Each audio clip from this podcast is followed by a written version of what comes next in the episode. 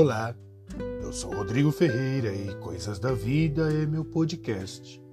Coisas da Vida, silêncio. Na vida, coisas acontecem. Na vida, precisamos de fé, e a fé é a base e a sustentação da vida. Essa fé em algum momento poderá ser testada e em algum momento essa fé será colocada em xeque. E por que a fé é testada? Acredito que a fé é um elemento que está em constante desenvolvimento. Ela pode crescer ou não. Crescendo, ela nos deixa mais seguros, mais tranquilos. Mas como nossa fé pode ser desenvolvida? Acredito que com os testes. Eles servem para o nosso amadurecimento e crescimento. Moisés, escritor bíblico, discorreu em Gênesis 15 uma narrativa onde Abraão, personagem bíblico, tem sua fé testada pelo silêncio. Nessa narrativa, há uma ordem divina. Há o cumprimento da ordem por parte de Abraão. E há uma espera. Abraão esperou Deus responder alguma coisa ou falar alguma coisa, mas Deus guardou silêncio. Silêncio que fez Abraão cansar de esperar e cair no sono. Silêncio é intuitivo ao ser humano. Silêncio pode inclusive ser uma ferramenta ao ser humano, tanto que Confúcio escreveu: O silêncio é um amigo que nunca trai. Silêncio é uma opção do ser humano Há circunstâncias que podemos optar em ficar em silêncio ou não. Discorrendo sobre o assunto, Augusto Cury escreveu: Cada vez as pessoas estão perdendo o prazer de silenciar-se, de se interiorizar, de refletir, de meditar. O silêncio não é se aguentar para não explodir. O silêncio é o respeito pela própria inteligência.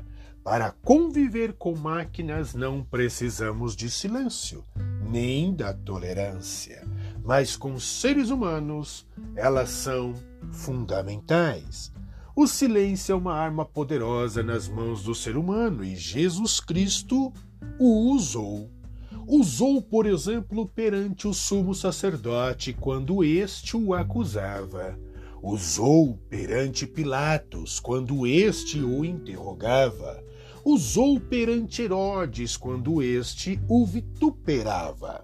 Jesus silenciou-se não porque era mal educado, mas acredito que ele tinha respeito pela própria inteligência, como escreveu Augusto Cury. Nesses exemplos, o silêncio torna-se prudência. Salomão escritor bíblico, escreveu: O que despreza o seu próximo carece de entendimento, mas o homem prudente se mantém calado. E por que é prudência silenciar-se às vezes? Oscar Wilde acredito que nos responda quando escreveu: se soubéssemos quantas e quantas vezes as nossas palavras são mal interpretadas, haveria muito mais silêncio neste mundo. No caso de Abraão, o silêncio é diferente.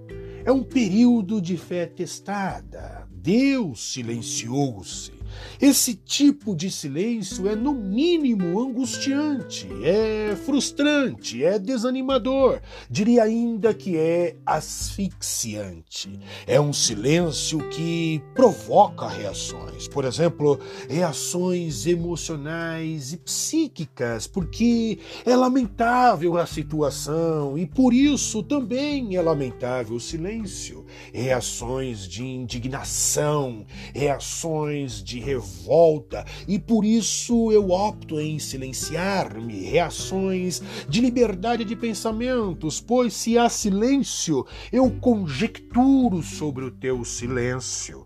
Essa liberdade de pensamento me garante ainda o direito da dúvida. O silêncio de Deus neste período de teste na vida de Abraão promoveu reações similares. E aqui é o X da questão.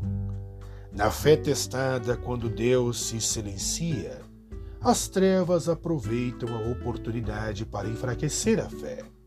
Com Jesus no deserto foi justamente isso que aconteceu. Deus silenciou-se e, em contrapartida, o diabo falou bastante. Mas como é que eu fortaleço a minha fé quando ela estiver sendo testada pelo silêncio de Deus? Acredito que na concepção e na certeza de que Deus não é um menino. Ele não está brincando. Acredito ainda que em sua integridade e fidelidade. Um professor, quando aplica um teste, fica em silêncio até que o mesmo se acabe. Eu sou Rodrigo Ferreira e Coisas da Vida é o meu podcast. Coisas da Vida. Silêncio.